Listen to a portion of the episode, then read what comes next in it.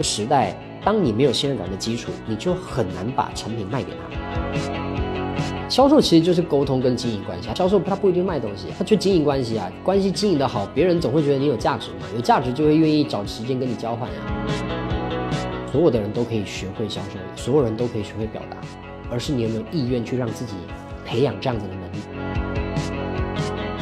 我我觉得销售是一个很好的行业，是因为如果没有销售这个举动，你永远不会知道你跟身边的人到底有多么的疏远。人间清醒，搞钱要紧。欢迎收听女性成长访谈播客《搞钱女孩》，这里有女孩们超走心的折腾故事，有普通人能放心借鉴的财富密码。希望你听完这一期即刻启程，和我们一起踏上致富之路。祝你财源滚滚，美丽自信又多金。Hello，大家好，欢迎来到搞钱女孩，我是今天的主播陈雪，我是小辉。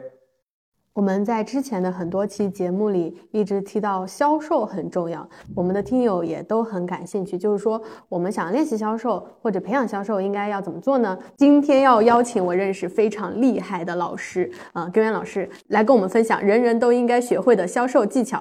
根源老师除了是多年的心理咨询师，精通销售以外，他还懂得易经八字。我认识根源老师就是因为在我的。呃，我的职场摇摆期，人生一片迷茫，然后没有什么感情，也不知道未来应该去哪个城市做什么事情，事业完全没有方向，在人生没有希望的时候，很想求助于玄学，我就认识了根源老师。欢迎根源老师，Hello，各位好，那个搞钱女孩的听众们，你们好。那我叫根源，根源是我的本名，呃，我姓林，双木林，我来自这个中国台湾，然后现在住在杭州。二零一八年的时候来杭州的，那我过去我是二零一二年进入职场的，也就是我今年虚岁应该算三十七吧，我是八七年的，然后一二年进职场的时候，我就跟了一个老师，然后跟了他十一年，所以我的人生经历大概学过挺多东西的。那主要的核心应该是心理咨询，然后销售、带团队、当主持、音控、易经八字，然后东西方心理学大概都都精通。这部分我学的算比较杂，我运气其实挺好的，因为我的老师也会这么多。那到现在我大概经历过了三份工作，就是我直销做过两间公司，然后我也做过两年多的投资，呃，也赚过点钱。呃，我是到了去年才正式的转型做了线上的知识付费。呃，这么说吧，就是我想要让我卖的东西做一个转变，因为其实我大概有整整快九年的时间，我都在卖产品，就我一直都挺擅长知道怎么卖的。然后我一直在想，就是在卖产品的过程，其实会有一个很大的风险，就是产品只要换，可能我原本的会员可能有一万人，我换一个产品，我的会员人数可能会瞬间可能就会下降百分之六十，只有四十是会留住的。然后去年我就想，我我我想要开始尝试换一点不同的转型，就是我能不能卖一个东西是可以让我的人流失率可以降低的，所以我就想要尝试让我从卖产品转换成卖思维。所以我开始卖课程，然后去年就开始去接触了。二零二零年开始，对于互联网有点概念。跟有台湾口音的嘉宾录，我还是很有亲切感的，因为我有点福建口音。然后我还有一些小问题，我们想说快问快答，让大家可以更了解一下呃根源老师啊。第一个小问题叫你的微信好友有多少个？六千一百多个。这几个账号？我只有一个号，我只有一个号。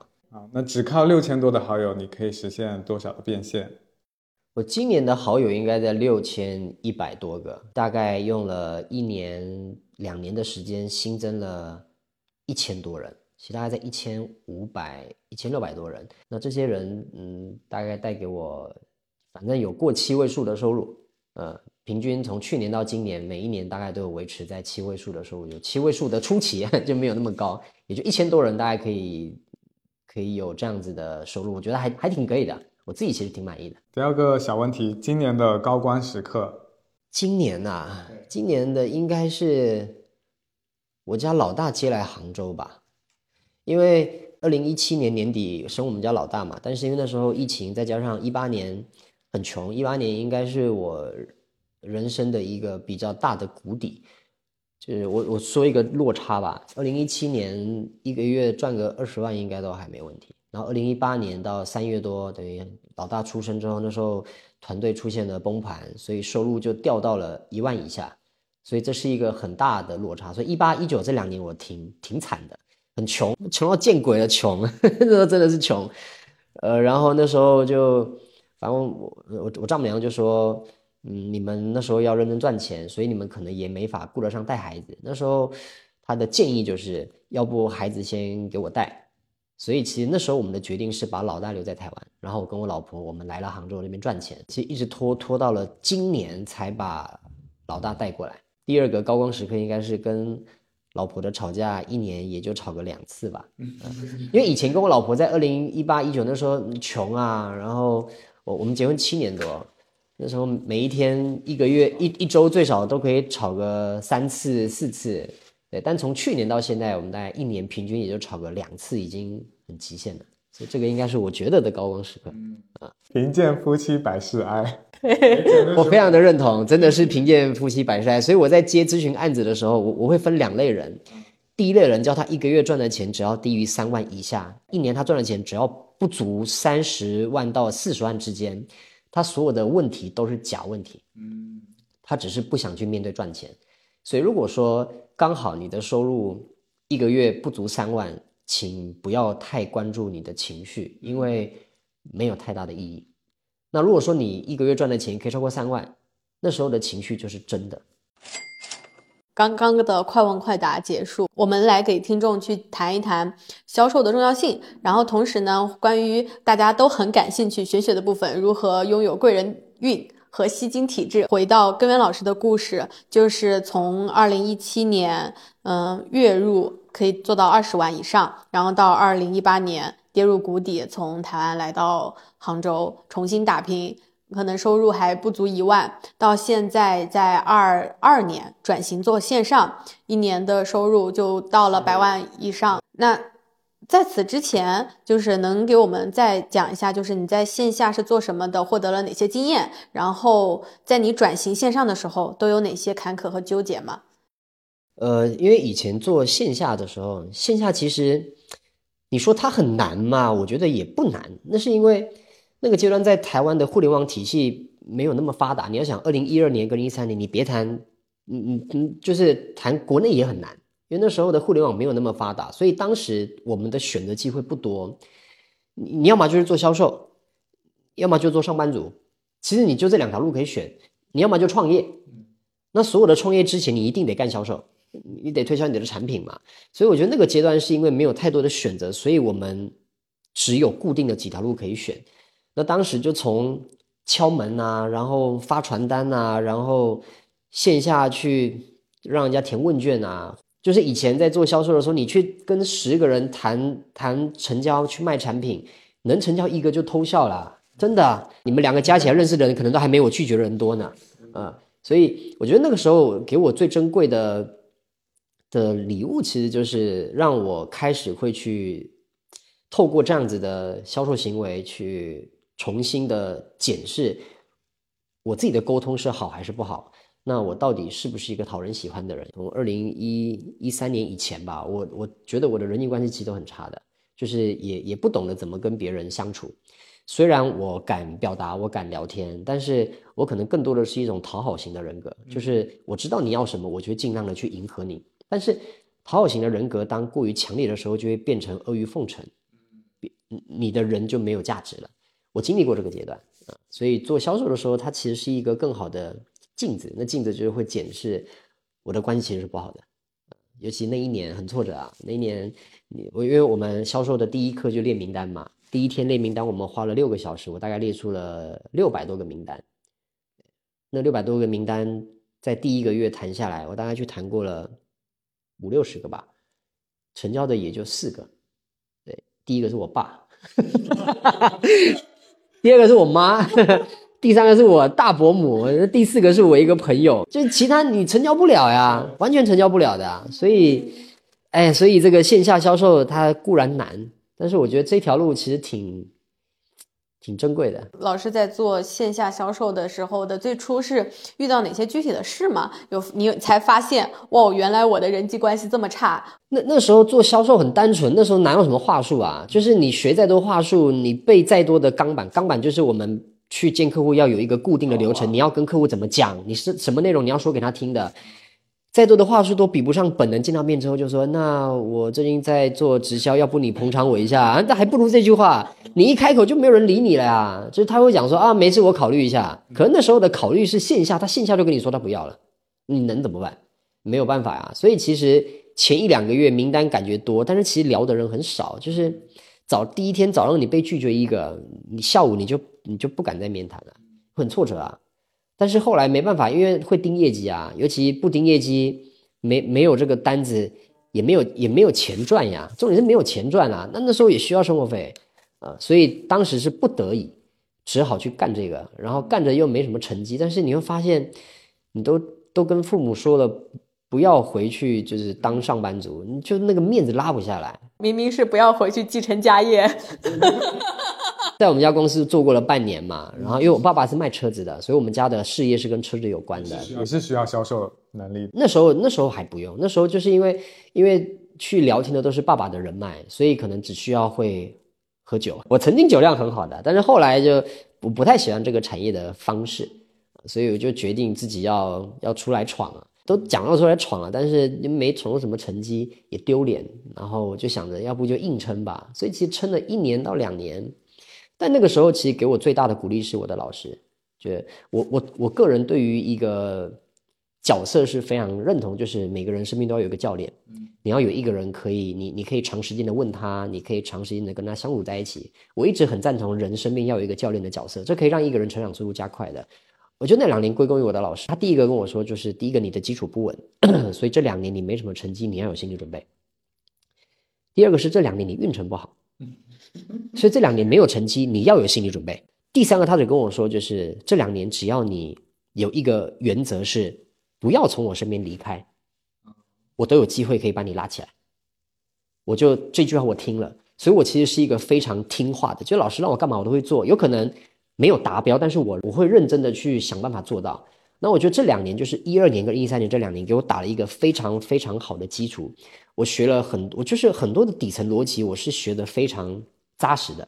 但是在学的过程，在听话的过程，我内心中更多的是抗拒，就是因为因为没有没有因为这个东西让你收获到反馈，也没有因为这东西让你赚到更多的钱，所以其实我会很疑惑，就是学这么多到底有没有用？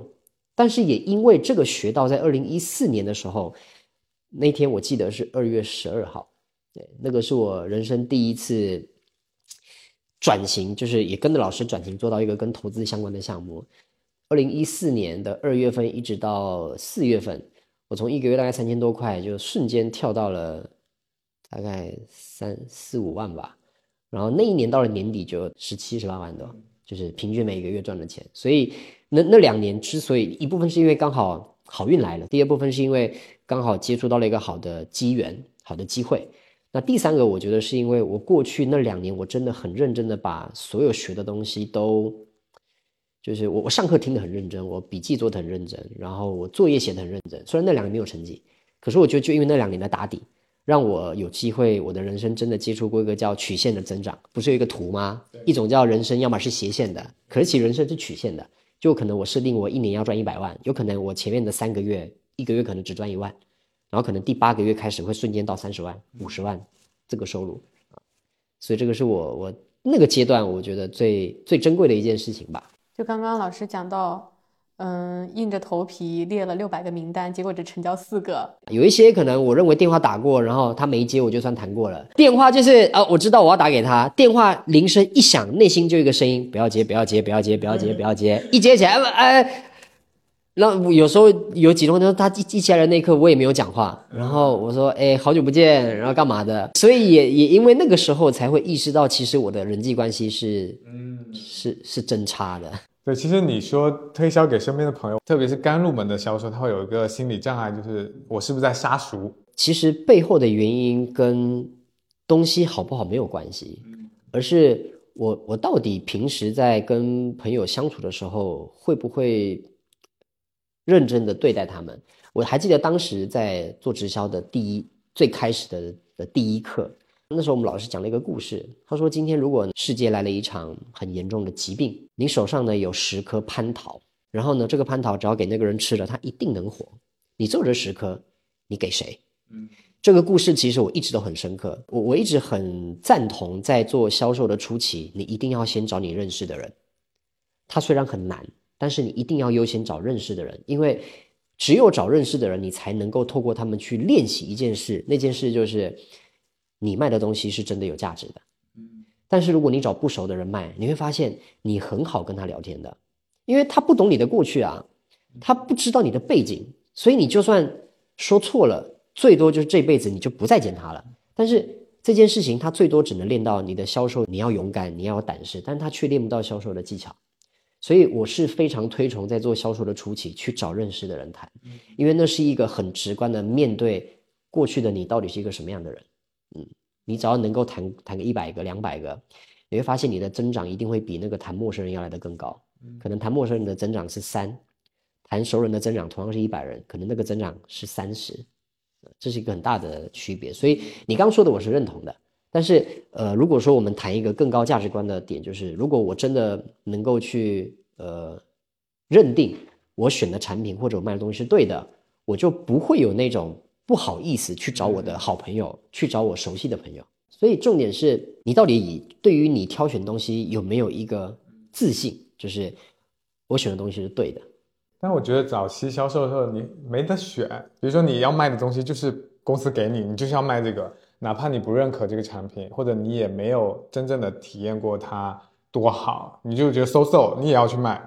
那这个时候怎么办呢？就是，对啊，就是我自己都没过关，说啊这个东西已经很好了。有分两种，第一种叫你刻意要练销售能力，就是我我知道我缺这个能力，所以不管卖什么我都得想办法练。就像有一些销售课，他是就是你卖给和尚一把梳子。那到底卖不卖？那有一派人就会讲哦，你如果卖得出去，代表你销售能力很好；你卖不出去，代表你的能力不好。又或者另一种人是和尚就没有这个需求，为什么我需要卖它？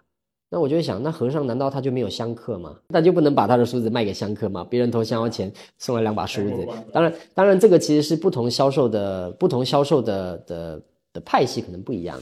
是对我来说，我我我比较是会选择，如果这个东西我要卖。我自己一定要用过它，我自己一定要喜欢，我自己一定要能够接受。但如果说你卖的产品是你不认可的，我就建议不要透过这样子的方法去锻炼你的销售能力，因为我认为意义不大。当然，这个可以更好的去练习你的技巧，对。但是我觉得，呃，这个可能就不是我认为练习销售的价值观。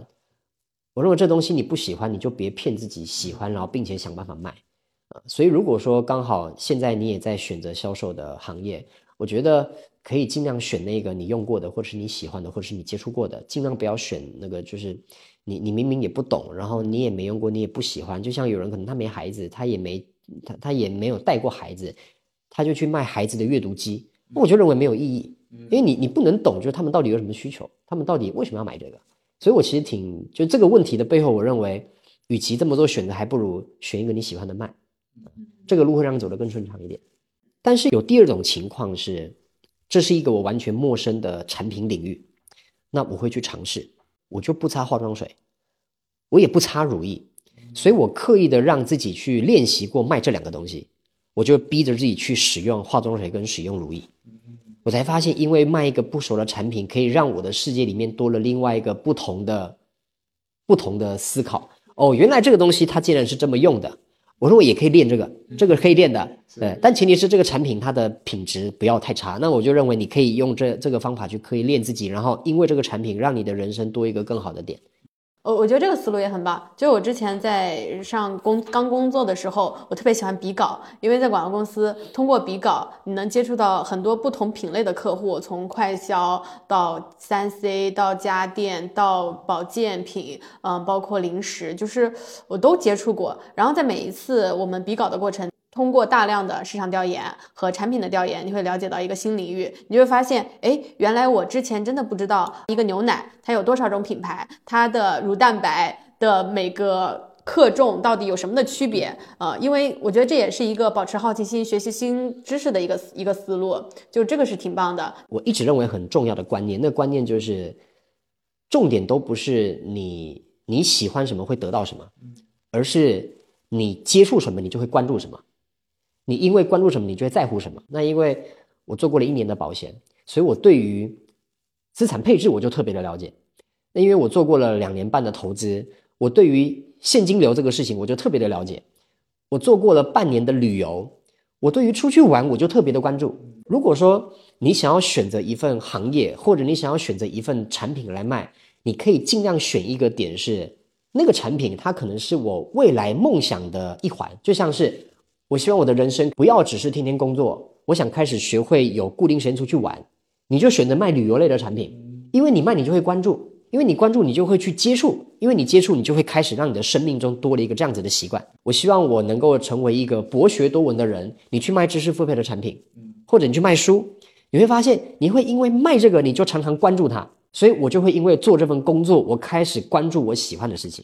啊、这是一个我我我一直很认同的观念，就是不要觉得你喜欢什么就会注意什么，不会的。很多人这辈子完成不了他的兴趣，是因为他一生都在工作。嗯，但你可以选择我要找这类的工作，这类工作是我未来的某某个领域的梦想，你就会开始真正的去关注它，你就会开始对它有有习惯、有好感，开始养成兴趣。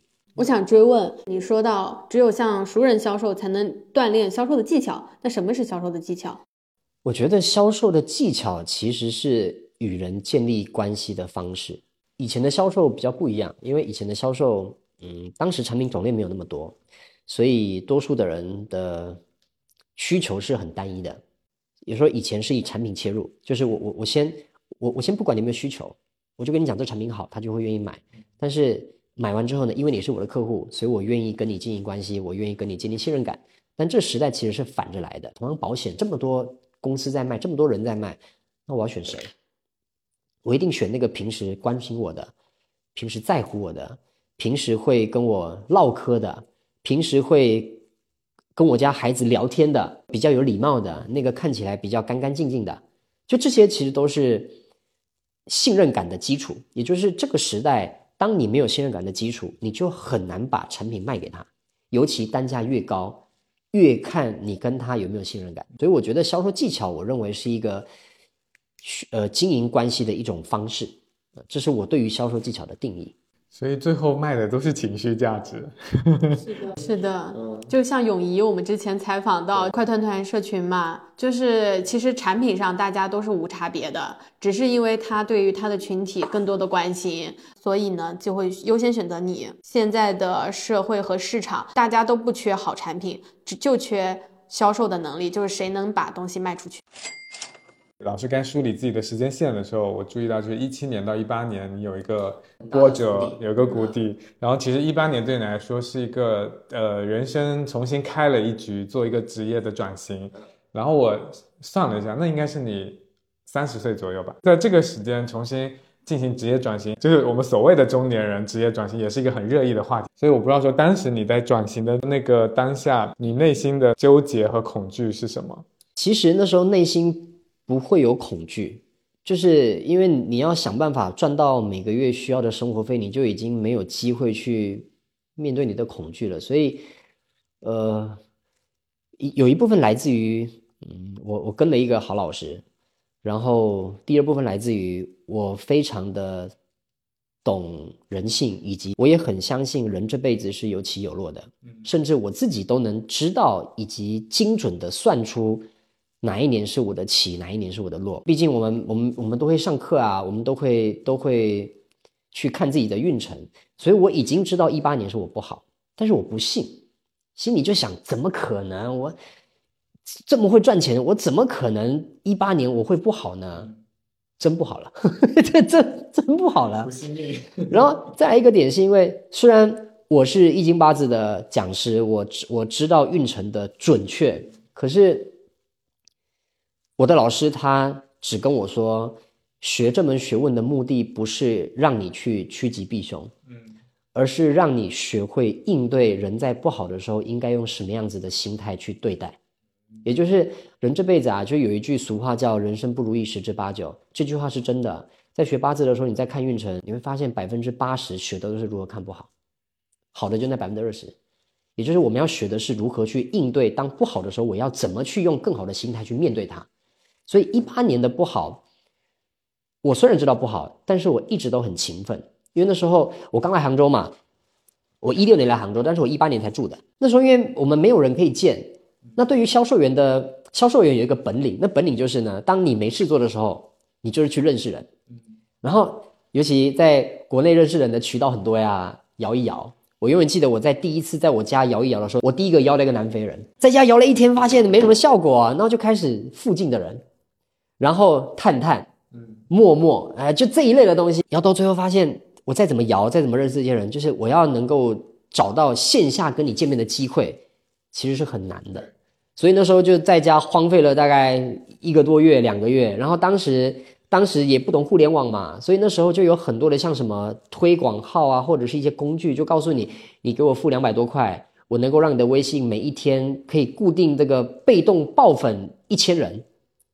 我我不这我不知道你们听过这个，就你给他付两百块，给他付三百块，然后我真的付了，因为我我没有人脉，我付了之后发现我付的那那个瞬间，真的有大概二三十个人加我，然后就停了。然后当时呢，因为那二三十个人加我，里面某一个人就跟我说啊，我我是一个负责做这个被动爆粉的，我的价格要五百块，我又付了，因为心里面有一个想法，就是一定是这这两百块的不够专业，我又付了。天哪！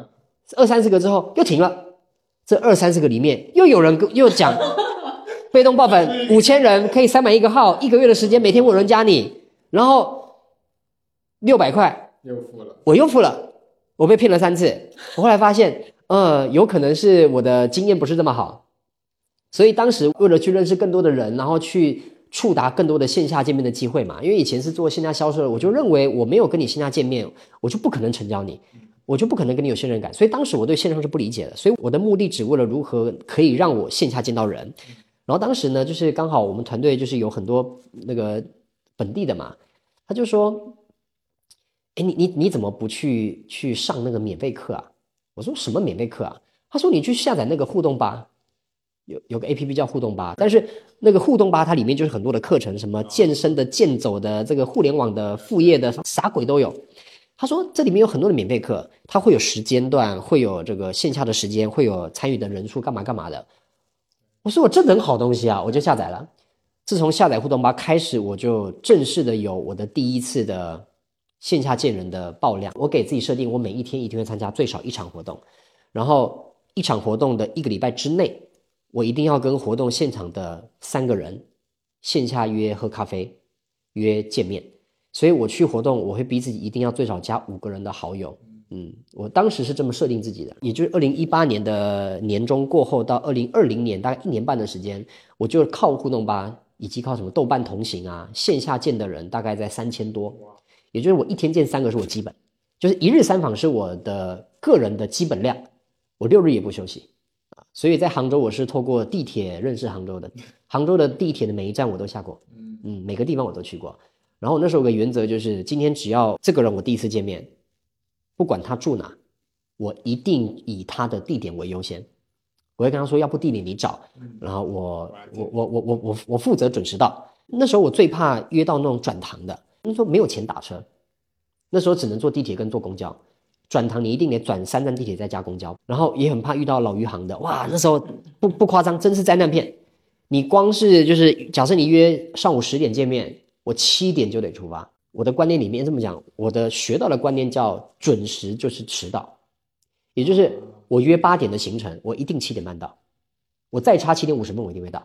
因为我会去现场了解，就是那里附近哪里可以上厕所啊，哪里可以这个交通怎么来怎么来，那我可以提前把位置做好，我就能够告诉他，哎，我到了，我就能够等他来的时候呢，我不是那个很匆忙的人，所以我一直都有习惯提早到。对你刚说到一个数字，你说，呃，平均每天见三个人，一年半吧，三千多个吧，哇，线下，真的是太牛了。你都记得住他们吗？大多数能够这三千个里面的的新旧的比例可能是六比四，六可能是新人，四可能是旧人。哎，那时候我的微信也就也就一两千人呐，所以线下见的人就会加微信嘛。所以那时候大概做互联网之前大概四千多人，所以一一大概是这个人数。有时候我会自己组局啊，或者去参加一些什么五到十人的活动啊。那时候我大概就有把握，那种活动我只要去，所有的人一定会加我好友，就到后面就有经验了嘛。因为毕竟好歹以前也也赚过钱啊，以前也带过那么多的团队，所以因为过去的一些好的习惯跟经验，所以我在谷底的时候再重新往上爬的那个时间段，就我花的时间是比较少的，我也就用了一年多的时间，我就又回归到，呃，相对能够维持固定生存的状态。那所以你经历过最穷困潦倒的时候，那个具体的生活状况是怎样？每个月借钱啊。那时候有孩子不够，只能借，不够只能借，你就这么东东贴西补，东贴西补，然后这个月借一点，下个月对方来催就还一点，只能这么做，然后就想办法让自己能够多谈点单子。那时候在萧山有一个很有名的外卖，叫做那个蜜蜜姐，她是做那个麻辣烫的。我跟你讲，蜜姐，蜜姐陪伴了我们度过了好好半年的时光呢。中午点蜜姐，我们只点菜不点肉，看种类的肉比较贵，菜比较便宜。点完之后的那个那个汤会留着。晚上煮粥吃，一一天吃个饭，一天一餐，一天二十块就可以搞定伙食费了，一个月也就六百。我可喜欢蜜姐了，那时候，那时候没办法，因为穷啊。蜜姐的汤是我们煮粥的底料呢，能省则省。对，能够不吃早餐就不要吃早餐，一天能够一餐搞定就只吃一餐。嗯，那时候没办法。现在再回看这种穷到见鬼的日子，我觉得挺挺珍贵的吧。我真的认为，就是一八一九年那两年的谷底，其实。对我来说的价值真的大，就是我发现人生很有趣啊。有人说享受好日子跟过苦日子，你会发现，当有一天你想跟别人讲故事的时候，你挑的段子一定是你过的苦日子。我我问过老师，我就说，老师啊，人在运程好的时候该怎么办？我说努力呀，大好机会你怎么不努力？我说老师，那人运程不好的时候呢，更努力啊，都都穷到见鬼了，你还不努力？就是我听到的思维。所以其实二零一八年虽然我不好。但是我一直都很勤奋，我面对工作会有面对工作该有的样子，嗯，就像那时候我做销售嘛，我出门的时候我的包包一定会固定放几个东西。第一个，因为我出门跟别人聊天有时候会写字，我出门一定放四支笔，而且笔一定是粗的笔，然后我一定会带二十张以上的白纸，而且我的白纸还不是一般打印的那种 A4 的纸，而是那种磅数厚的纸，可能一百五十磅到两百磅之间的纸，所以那纸别人一摸就感觉这纸不一样。然后我一定会带铅笔盒，就是笔套、笔袋，里面呢一定会放，就是就是各种不同的颜色啊。然后我一定会带充电宝，因为手机可能会没电。然后我一定会放这个电脑，我一定会放平板。我当时我的包包这些东西是固定放的，所以我在跟别人见面聊天的时候呢，随时需要什么，我随时都有。嗯，那时候每一天我一定会背着包包出门，包包就是这些东西，然后它会装的很整齐，因为有些时候我的包包会不小心打开，一打开别人会看到。他就会说：“哎，你包包怎么那么整齐？”就会让让别人对你有好的印象。所以这一些举动都是我在做销售的时候，我很早以前我就练过的习惯。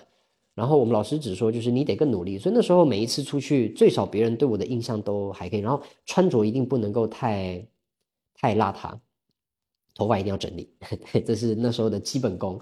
但是我不会到穿西装出门，就会穿的像男生就穿 polo 衫、穿衬衫，就是最少干干净净的。然后衬衫一定要烫过，不烫过的衬衫是穿不出门的。所以在二零一八年的时候，可能因为过去的某一些好习惯，会让多数的人可能见了我之后，就是我重新慢慢的熟悉，他们多数会对我有可能比较好的好感，所以就更好的能够约第二次见面。我们刚刚听到了一个九年经验的销售人在过完苦日子之后的翻身之路，还有一个细节讲到刚从台湾。来到内地如何引流、积累私域名单的这件事情，就最开始老师也尝试了摇一摇爆粉，还有去淘宝买群，那时候群是一个群一块，我那时候第一个是买十块的一个群十块，然后买十个会送十个，所以一百块有二十个群啊，我那时候也买过这个群，那后来发现才知道哦，原来微信的加好友是有每天是有限制的啊，那加了也不知道怎么办，然后那时候也不懂啊，加了好友之后就是群发呀。就老师刚才讲的那几个细节，我也有同感。我也做过一些蠢动作，就是在二零年疫情的时候，突然就因为疫情在家嘛，然后没有事情干，然后那个时候我也是用了很多笨办法。我有一个微信号空白的。然后我就每天从各个渠道上，我就想说每天加二十个人，因为微信的上限是二十个人，我也不知道我加了这个人干嘛用，但我觉得加了可能会有用。然后那个时候名单从哪来的？就是比如说抖音的首页是可以挂挂微信号的，我就是翻所有的博主，然后他们只要留了我就把他加上，所以我有一个手机号。就是全是加的博主，到现在我也不知道那个 账号干嘛用，也会遇到一些问题，比如说你去群里面加好友，呃，别人也不通过，因为会有冒犯的意思嘛，就也不知道你要干嘛的。然后后来我发现一个路子，就是说什么样的人会愿意被你加，和他会对你比较和善。我后来发现中介。然后我就 我就去一个，我就去那个什么看房的那些信息上，然后就点就是留信息，然后他们就会主动来加你，然后就这样被动的加好友。后来我也不知道，就这个好友上面全部都是中介有啥用？就就也在引流的问题上走过很多弯路。现在可能很多学生他就三五百好友，还有一些可能他之前没有这种加好友的意识的，他怎么去积累自己的私域名单呢？我认为没有那么困难，因为其实方法很多。但有一个关键是，今天名单进来之后，你会不会认真的去对待每一份名单？可能是因为做线下销售的关系，线下销售其实名单是很重要的，就每个名单都很珍贵。但进到了线上，一个群五百人，你一天随便点就可以点二十个人，他一定都会点。一般来讲，二十个人你要让他们点确认，我认为难度其实没有那么大。也因为这件事情变得这么的简单，所以。现在都不是名单的问题，而是你到底会不会在乎每个名单的问题，这是关键点。就是你去经营他们啊，其实不就交朋友嘛，认真跟每个人交朋友啊啊！因为刚刚陈雪有提到，就是有些人可能他进到私域不知道该怎么办，或者可能想做副业。我发现其实不是做副业的问题，而是你在做副业之前，你没有做一个心理预期。反正就因为是副业嘛，我就每一天做也行，不做也行。那主业的态度叫做早上九点我就得打卡，我就认真做事。晚上六点我就得打卡，然后下班那个时间我得认真工作，这叫主业的态度。那很多人副业做不好的原因，不是因为他没有能力，他是用副业的态度去面对副业，他并没有用主业的态度去面对他的副业，这是关键点。那第二个点是因为很多人在做副业之前，他没有做准备。你要想，今天如果我去健身房，我就跟我的那个那个教练说，我八十公斤，我说教练我七十公斤，我要深蹲蹲七十公斤。第一天，教练他只会用一种眼神看着你，他说：“你傻了是不是？你最少得有半年的练习，从慢慢的恢复力量到拉伸到干嘛干嘛的，没有半年，你哪你哪蹲得了你自重的深蹲？蹲不了的。可是很多人是主业干一干，就说我要去干副业，就投入了，做得好才有鬼呢。他也没准备，他也不知道要卖什么，他也没有人可以卖。所以我觉得在做副业之前，你最少要有一个半年的准备期，像。我自己就有开一个副业暖身前的训练营，就是教你怎么在做副业之前，你怎么在一进入副业的那一刻，你就能够马上上轨道啊！所以我认为就是私域家人有太多方法了，这部分我可能就不不不再特别的说。但是重点不是你加多少人，重点是你会不会认真的去对待你加到的每一个人。加了之后，你好好跟他打招呼，好好的去看他的朋友圈，好好的了解他。好好的去提问，提完问之后，如果说你觉得哎不好意思，你就好好的准备个红包转给他。我认为这些其实都是一个很基本的礼貌。这礼貌如果有了，一天加十个好友，聊十个好友，经营十个好友，其实其实不难的。关系经营的好，你把东西卖出去的概率就比较大。因为有有一个关键点是，如果今天我想卖你东西，那就代表我们之间的关系会有一个更进一步的提升。那如果我们的关系进一步的提升了，是不是代表我们就有机会从三分再到四分，从四分再到五分？也就是有一种叫做我我卖给任何人东西，有一种叫做我想卖给那些我相处起来也感觉很舒服的人东西。那卖完之后，是不是代表所有的客户就能够是我的朋友？那朋友是不是就可以有更因为卖了东西给你，我去为你做服务？我就可以跟你有更好以及更多时间的相处，这相处如果更多，我跟你就会更熟，因为我跟你越熟，我们之间可能会从原本的不认识变成朋友，到变客户，到变闺蜜，或者到变好兄弟，或者到变成我们的孩子都是一起长大的。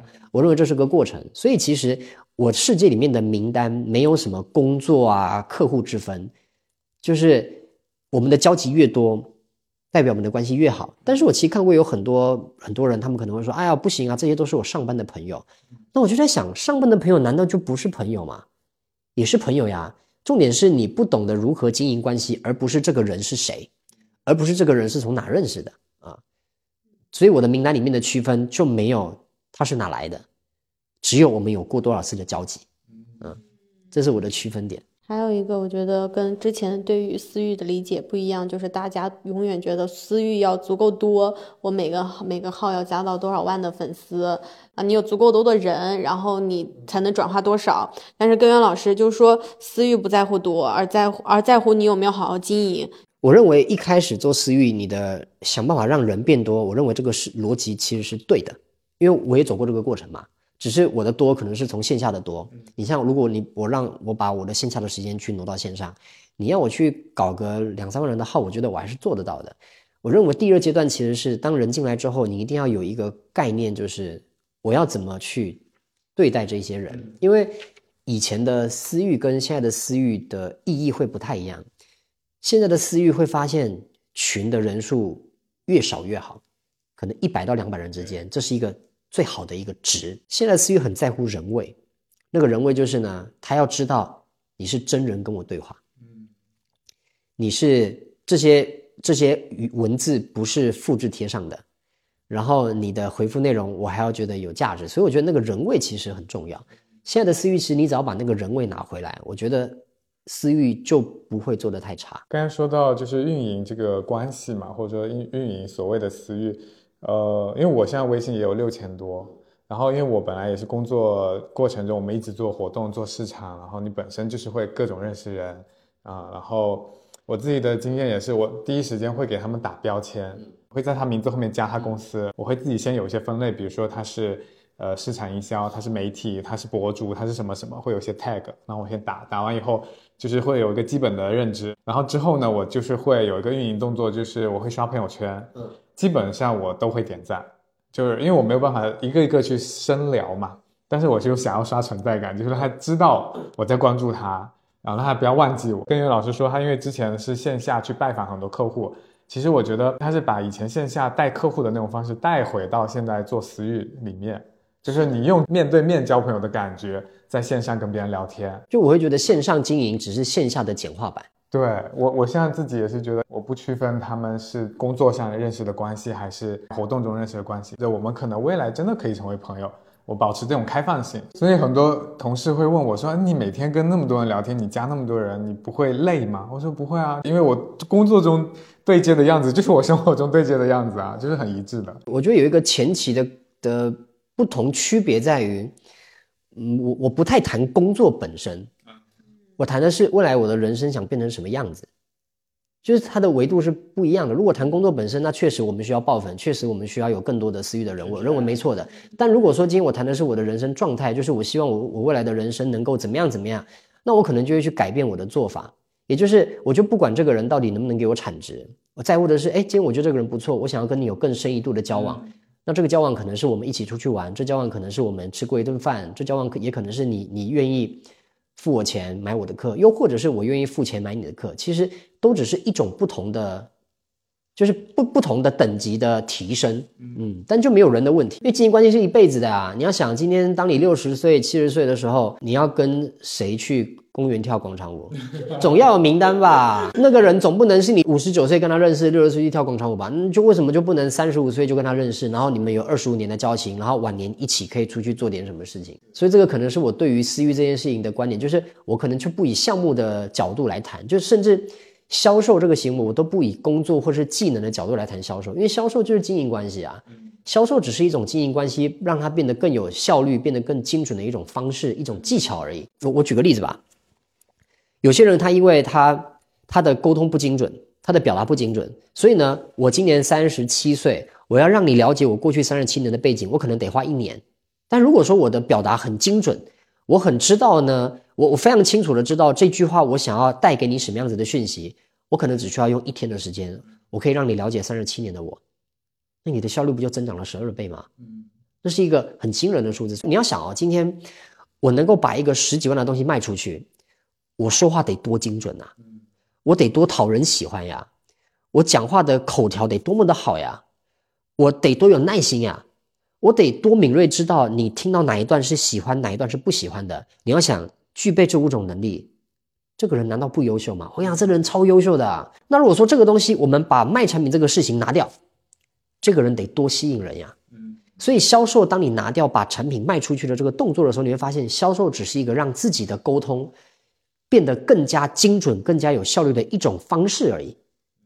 所以它不一定是卖东西，它只是我可以透过一些方法，让我能够更精准的、更好的去展现我的价值。那人跟人之间不就是价值在交换吗？那顺着刚才老师说到。就是好的销售，他应该是很有人格魅力的，很讨喜的。然后我正好有个问题，有时候会不会过于擅长销售的人，大家觉得这个人好像有很多技巧、很多套路，就会觉得这个人很油腻，营销味营销味很重。就是怎么做一个又讨喜又不让人讨厌的销售呢？我觉得你刚刚说的是是会的，就像我前面有提到，我以前的特质是讨好，但现在我依旧有讨好这个特质，只是。我以前的讨好可能因为过过度，或者是我的出发点只是为了让你不要讨厌我，而不是让你能够更懂我。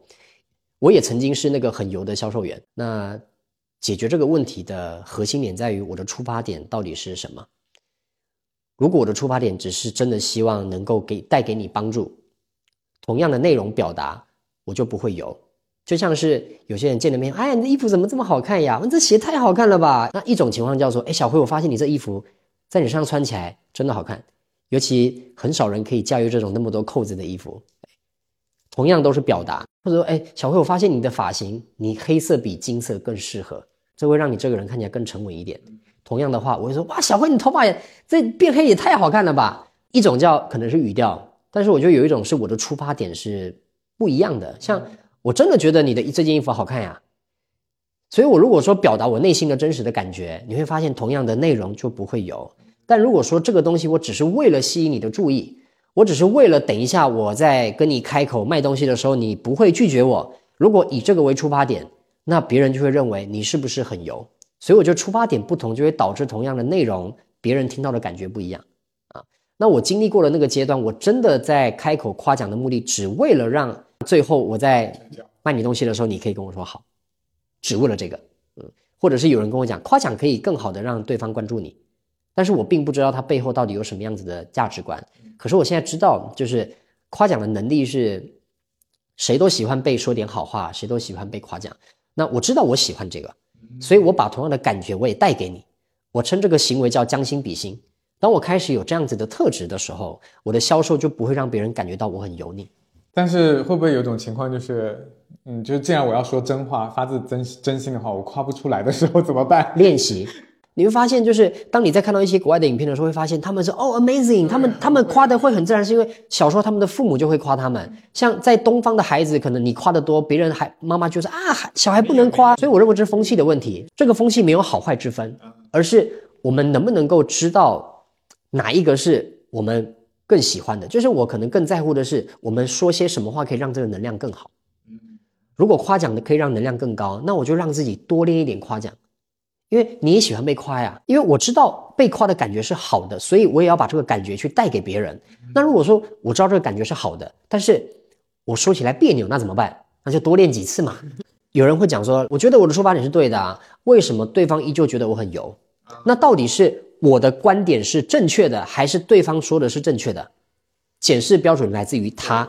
只要他觉得我很油，那就代表我的表达里面我一定有蕴含的其他不同的因子在里面啊，所以我觉得要以别人怎么去评判我为标准。当然，这个评判有个基数，就假设今天我我的一千个朋友里面有五十个讲我很油，有九百五十个讲我这个人还可以，那我要听谁的？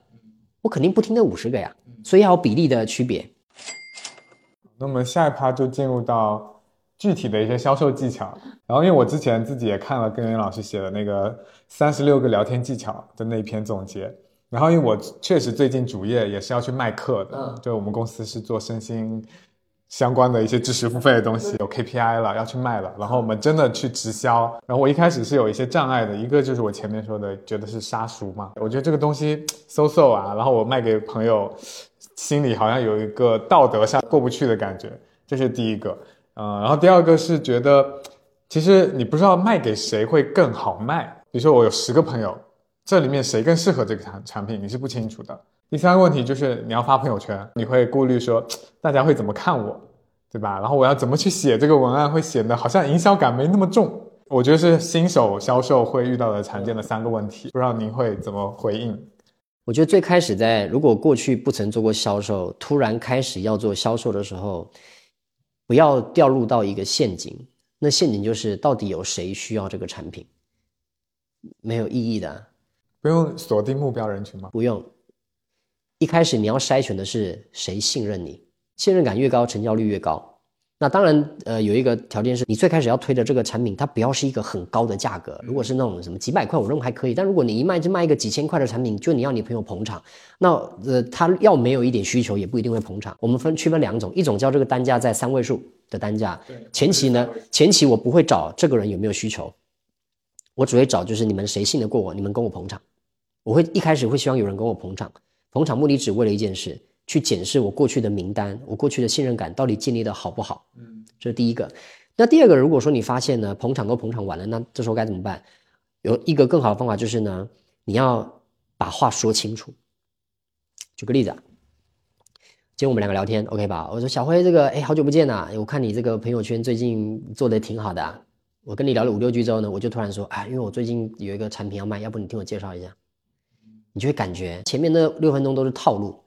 对，但如果说今天我刚做销售，我一开始要切入这个市场，我开场我就会说了，我说小辉好久不见，呃，我这么久没有找你，今天找你的原因是我换工作了，嗯，但是呢，我希望你不要这么快的有反感，因为我知道做销售这个部分在好朋友里面呢，很很怕就是对方以不好意思拒绝你就聊得尴尬，所以呢，我的产品是跟这个这个有关的，那我知道。假设是跟孩子有关的，呃，或者是跟身心灵有关的。我说，我知道你的朋友圈里面你一直有打类似跟身心灵相关的内容，所以我感觉你是有需求的。你介不介意你给我三分钟，我介绍一下。嗯，三分钟介绍完之后，你买不买不管，但你最少给我个机会，你让我练习一下，因为找不熟的练习我开不了口。我觉得我们的关系是可以的，嗯，所以给我个机会。那如果听完之后你真的觉得好像有点兴趣，那我我很开心你愿意花钱跟我买这个课。但如果你没兴趣，你直接拒绝我，因为我不会希望换了这份工作导致我们的交情出了问题。嗯，这就是直说。你会发现，直说，如果你们的关系在，他不会排斥的，因为你们以前就有关系了啊。也就是一开始的销售，如果说你真的不知道该怎么切入卖产品，或者该怎么切入这个领域，直说。嗯，其实也是预期管理。嗯，你一开始就让他知道，就是我来是干嘛的，我就来卖你东西的，先道歉啊，说很对不起，我看了一下记录啊，我真是抱歉，咱们两个竟然半年没联系了，但是我等下做的事情你一定会觉得很反感，我想跟你推荐一下我们公司的新产品，但是你先听我解释一下，我我觉得销售是一个很好的行业，是因为如果没有销售这个举动，你永远不会知道你跟身边的人到底有多么的疏远，这时候很多人会误会，就是越熟的人你要讲的越随便，我认为这个点是不对的。因为关系越好，我就得把这个流程做得越清晰。你不能因为说我跟陈雪很好，我说哎陈雪，我最近在卖这个产品，你捧场我一下吧。对方多尴尬呀，支持也不行，不支持也不支持也不行。但就因为越熟，你越要把所有的环节做得越好，这不就交情的目的吗？怎么会因为交情越好，我就省略很多步骤呢？类似这样。但如果说今天我跟陈雪关系好的人，一定我知道这产品他真的需要，他曾经跟我聊过，我就说，哎，陈雪，我最近卖了一个新的产品，因为你之前跟我聊过，这东西你肯定需要，我认为价格也便宜的，就这几百块，你可以尝试一下啊。这时候我就可以这么开口，但是我不会少掉步骤的，所以真诚的开口要记得原则是，一定要把所有的话讲清楚。那还有刚才说发朋友圈的问题，可能就是对新手的销售来说。因为我们一般会给到一个基础文案嘛，然后大家去转发。因为你肯定要就是说，要么就是改成你自己的风格，但是你又不确定改成这样是不是会减降低那个销售的转化，所以就是怎么在朋友圈发出又符合你自己又能够带有感染力的这样的文案呢？嗯，我就一直不认为发朋友圈是销售，发朋友圈叫营销，如何透过一些场景去营销自己。但是严格定义来看，我不认为营销这个举动是销售。销售叫一对一对人或者一对十对人，但是朋友圈别人看过就看过了。但是你必须得让你身边的人知道你在干嘛。所以朋友圈与其发文案，更不如发你的生活状态。如果说原本你每天发的就是啊，今天地铁通勤人好多呀，过了一年突然发现哇，今天开车到海边的感觉真好，你的朋友会怎么想？哎呦！小辉最近这个生活好了哟。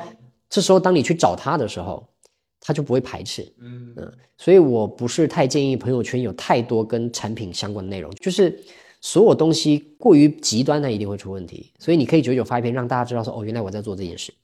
啊，就像我的朋友圈，你如果认真看，可能一个月下来跟课程有关的也就三篇，也就四篇。但是我我并没有因为朋友圈的文案少发，所以我的成交的数量就少。很多人想要愿意为你花钱的理由，不一定是因为他有需求，而是因为他想接近你，嗯，他想要有你这样子的生生活方式。我很欣赏你，我觉得这是一个点。哎，你因为做了这个，所以你有了成长，所以哎，我对你有一点好奇。我觉得这是关键。我我可以分享几个，就是我刚开始转型卖课的时候的一些我自己想的 tips，然后请你帮我把把关，这样子做对不对？就是我当时卖我们那个课，其实就是你说的三三位数以内的课嘛。我那时候不知道说先找信任我的人，我就是想说先找到需要的人，所以会在朋友圈输入关键词。就是比如说搜冥想或者搜正念，我找到跟我这个课程相关联的动态，看看他的生活状态，判断说跟我课相关，我就会去私聊他。这是我第一个招数。但是他有个概率，就是比如说我撩了十个人，其实只有一两个可能真的需要。你怎么撩的？你会怎么开场？啊，如果是真的以前有一些交情的，有一些合作的，那我会就。呃，直接说我先要干嘛干嘛。那有一些很久没聊天的，会先问他最近在干嘛，就不会马上就说我要卖这个东西。有个很好的方法，你可以把那个朋友圈截图，截图之后呢，在底下点赞，并且留言，说这个内容写的也太好了吧。但是就是有时候那个时间隔了太久了，那没关系，就他一般留言，他他只要回复你是不会跳，他回复了当下，你就可以私信给他，就跟他说哦，我会特别点赞，是因为我发现你这个内容文案，我觉得写的很好。下一句话就说，才发现我们竟然这么久没聊天了。那那对方你就看他回应的情况嘛。对，好，这是第一招。第二招就是我发了，比如说公司的那个推文或者海报，我会看谁点赞了。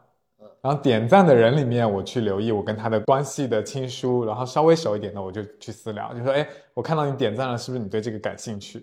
然后我可以了解一下你为什么点赞之类的。就是我现在就是没有学习的情况下，自己瞎瞎想的两个两个方法，都都还可以啊。就是我认为出发点是对的，那就看你怎么聊，怎么聊比较关键。找人不难的，但是我不太建议用这么精准的方法去找产品的目标客群。你直接从通讯录里面拉，从第一个开始往下聊，一个一个问。原因是因为我不买，不代表我的朋友不买啊。我的朋友不买，不代表我朋友的朋友不买啊！因为你要想啊，今天你你如果真只为了 KPI 去做这件事，那这个事情就失去了它的意义了。但如果你把这个事情当成是哦，因为有这个销售的工作，所以我可以重新的去了解我的通讯录的名单，我刚好练自己，我觉得可以，每一天给自己自己自己生聊个十个，聊个十五个，一个一个去聊。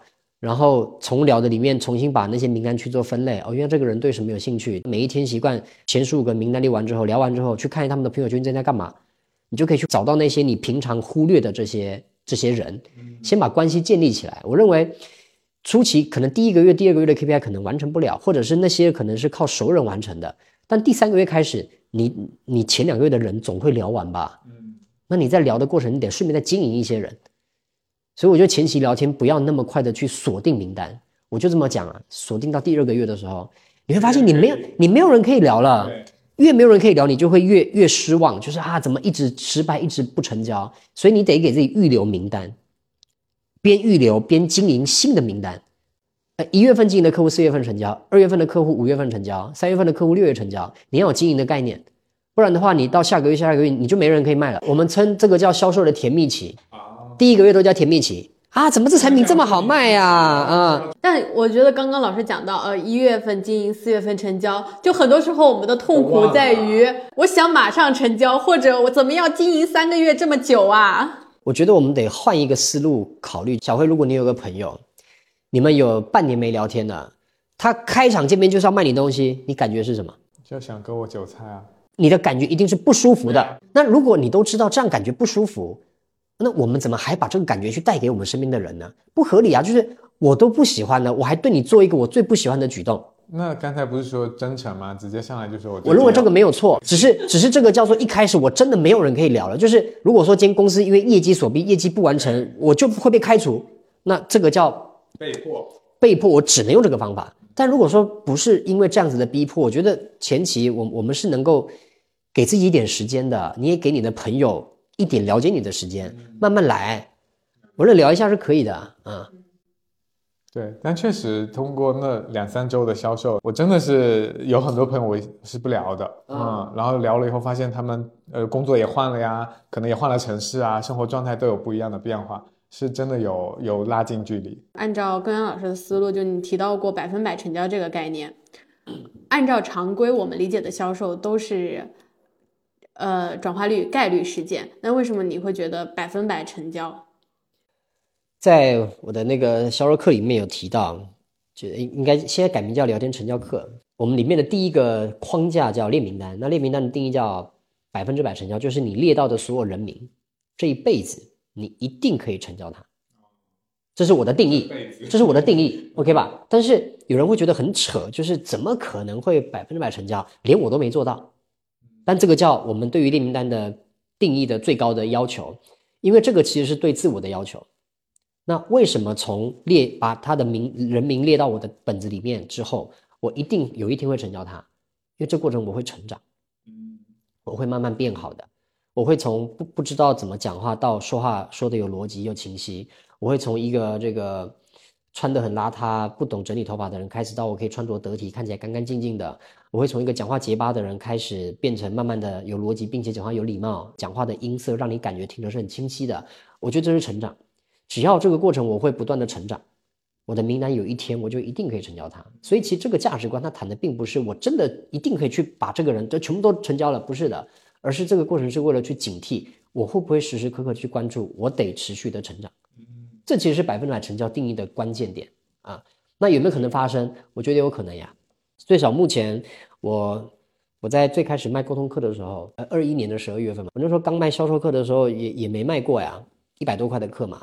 我私聊一百个人，我全成交了，没有拒绝我的，所以，我我认为我也做到过百分。那那一百个人全部都是新的一年认识的全部的新人啊，一部分是因为可能产品价格便宜，那另一部分是因为我我觉得我在那一年的关系经营的确实挺不错的，所以我觉得百分之百成交它不是完成不了，就这定义它是真的可以实现的。当然，老师讲说用千元的确实每个人都要考虑一下嘛，但是我们用一些小额的产品去练习销售，也是在检视自己经营的关系的状态。对，如果一百多块都不愿意为你花的朋友，真的要考虑一下。就我觉得第一步考虑的点是，哎，我怎么会平时对你这么怠慢，怠慢到一百多块你都不愿意捧场我？那第二个才思考说，哎呀，你一百多你都不愿意对我花，要不我就这个人不对，你只能说，要不我暂时先把你放着，我先去处理那些愿意为我花一百多块的人，我先经营他，等我有余力之后，我再去经营那些不愿意为我花钱的人。我觉得可以这么理解，但你不能说都是对方不好。嗯，我认为这这个价值观会有点反。会有点本末倒置，就是我觉得所有的不完美或者是所有的失失败，其实都是一个一次的检视点，就是呃，我我为什么又会得到这样子的结果？那人生这辈子要做的事情就是把这些失败可以慢慢的降低。我们不可能每次都成功，但至少我们要因为每一次的失败去检视，就是哎，我为什么这次的单子我竟然没成交？我很认同这个观点，就是所有的问题一定是我的问题。这个观点的背后来自于我只有这么思考，我才会成长。所以，所有的拒绝，所有的失败，我都会问自己：我为什么会没有成交它？一定是我过去忽略了些什么，又或者是我其实我对他并没有那么了解，导致我竟然会开口卖他一个他完全没需求的产品。所以，这是这个价值观的我背后的一个理解。其实更像是给自己许了一个承诺，嗯，就是我要为了这群人努力，让我变得更好。所以，百分百成交其实是一个对自我的期许。嗯，那会不会就？一直没办法放松，就一直就是我要营业，我要经营自己，我要经营关系，就是其实不会啊，因为人生的喜悦有很多种，有一种喜悦叫买东西的喜悦，有一种喜悦叫买房的喜悦，有一种喜悦叫生孩子的喜悦，但是有一种喜悦叫成长的喜悦，成长的喜悦是它的时间轴是很长的，我可以因为一次的成长让我开心一年，它过程中虽然你会觉得很艰难。可是成长的喜悦总是会让我感受到一种完全不一样的快乐，嗯。那从这个人他原本不喜欢我，到慢慢的有一天愿意为我付费，或者他愿意帮我忙之类的，这都是因为我变得更好了，所以我就值得这个人会继续愿意再跟我经营关系。如果说我是一个能够持续成长并且持续变得更好的人生，这个跟其他人没有关系，受受益最多的不就是我吗？就刚刚老师讲到销售的流程列名单，就是关于整个销售的流程，根源老师可以给我们介绍吗？因为我知道是你付费内容啊。就是这么讲，所有的销售它一定归为六类，就从列名单到邀约，到商品展示，到成交，成交之后有售后服务，售后服务之后有转介绍，所有的问题一定是这六个问题。那从列名单就是我们就把名单写下来，很单纯嘛。那第二个邀约线下邀约叫我得想办法见到你，有分最差的就是我去你家敲门，最好的就是今天你会跟我说，各位老师，我今天我我你你一定要给我一点时间，我有件事情只有你能帮得上忙。嗯，我我我去你办公室，几点几点到？邀约之后就是那邀约的线上邀约就是今天我发讯息给你，你会愿意回复我，这叫邀约的成功。那商品展示就是我开始介绍我在做什么。那商品展示分两块，一块叫展示产品，一块叫展示自己。就是展示自己的难度高，就是如何去让我有个人魅力。那但是呢，展示商品这个东西会有很多人误会，认为商品展示就是我把一个东西更好的介绍给你，我把这东西讲得更清楚，我把这东西说得更详细。但其实商品展示里面谈的都没有谈到产品，而是我要去谈到这个产品的危机、梦想或者未来趋势，并且告诉他使用之后你会得到什么样的结果。那成交就是今天谈到收钱嘛。嗯那成交就有分一种叫对方可能给你少少你一百多块，跟他说这一百多我给你买了，你别再来烦我了。捧场性的成交，这要最差的嘛，对不对？但至少收到钱了呀。那最好成交就是对方付了钱之后跟你讲，哎，各位老师很谢谢你，就是如果要不是因为你，我这辈子不会知道原来有这种方法可以成长。那再来成交完之后就售后服务，售后服务绝对不是跟你讲，哎，你产品客厅的怎么样啊？产品使用的怎么样啊？不是的，我对于售后的定义就是呢，要谈到跟产品无关的价值。售后服务讲产品内容叫本分，你本来就应该做的。但是售后服务你必须得谈到产品以外的。就假设我是做销售的，我可以帮你做心理咨询啊，我可以帮你做你的这个性格分析啊，我还可以帮你取名了啊。如果说你只能提供产品有了价值，这个客户就会走。像我就可以跟你跟你讲，我们可以一起运动啊，我们可以一起出去玩呀。我身边有一个朋友很会拍照，呃，要不我们一起来啊？这个跟产品没有关系。那下一段就转介绍啊，因为你非常的认可我，所以你会愿意把我的产品或者我的这个人转交出去。商品展示分商品跟自己，那再就是我如何让我的个人魅力可以起来嘛？展示自己叫信任感的过程。那信任感就分为五个步骤嘛。第一个就是仪表，我的仪表得好；第二个叫专业度，你不要问我什么我都答不出来；第三个叫做讨人喜欢，我说话要讨喜的。不要让别人不喜欢我的。很多人会误以为我够专业就行了，但你会发现，你越专业，别人客户越不爱听。专业会让人感觉傲慢，嗯，会让人感觉自以为是，就是学历高呀，都是专业的一种。但是专业在在更高的维度叫讨人喜欢，你得让对方感觉跟你聊天，我觉得很舒服。那第四个就是谈话的高度，我得有一些经验可以跟你分享了。第五个就叫价值观，就开始跟你谈价值观的事情了。所以这五个东西如果能够做得好，信任感就可以提高。你不用讲到。产品对方都会愿意跟你买单的。你刚说那个，比如说课程结束询问他的感受，这个也不叫售后啊，这个叫身为一个公司的产品销售员，你就应该要对客户做产品的后面的追踪。我的手机壳刚好昨天就不不它就就坏掉了，因为就是有一个牌子叫图拉斯，它一个手机壳得两三百块，贵的，可它的质感很好。你看它的质感，这里它可以调任何角度，而且非常的非常的坚固。然后，但是我昨天发现这里有一点凸起来了。我所以，我晚上我就拍照给他看，我就跟他说我的这个手机壳有点问题。你知道他第一个回复我什么吗？他先发了地址，他说很对不起，就是我们的产品让你造成这样子的困扰，那你直接把手机壳寄回来，我们马上给你换一个新的。然后我就说，我说但是我的壳寄给你之后，我就没壳可以用了。他说哦，对不起，我刚刚的顺序错了，我先寄一个壳给你，收到之后再把你的壳寄给我，我们直接做换货。然后全部讲完之后，大概。六七句很精准的说完了，他就讲一句，他说：“呃，可以请你帮我做一个追评吗？”然后追完之后你拍个拍照给我看一下。我说好，没问题啊，我现场就帮他追评了。他把产品做得很好了，但是他的服务的体感会让我感觉到舒服。这个服务的体感就不是专业以内的事情。他的所有的流程顺序跟感觉，就会让我觉得，哦，我认为这个公司很可以的，这个产品很可以的，难怪他们销量会这么高，有它的道理。因为它的售后的感觉就就不单纯只是我把产品寄给你带回来，啊，像我的售后服务也不会讲产品的，我做销售课，我的售后服务我也不会去解决销售的问题啊，我会给你情绪价值。那这么看，感觉 内向的人是不适合做销售呀？那老师，我不爱社交，我不爱跟人打交道你有。没有见过有一些人，他跟你说过，我不爱我的销售员跟我一直讲话？我去那个屈臣氏的时候 是这样的，不要跟着我，我自己挑就好了你有。没有见过有人讲说，我就希望我的销售员天天找我聊天，沉默有沉默的销售法呀。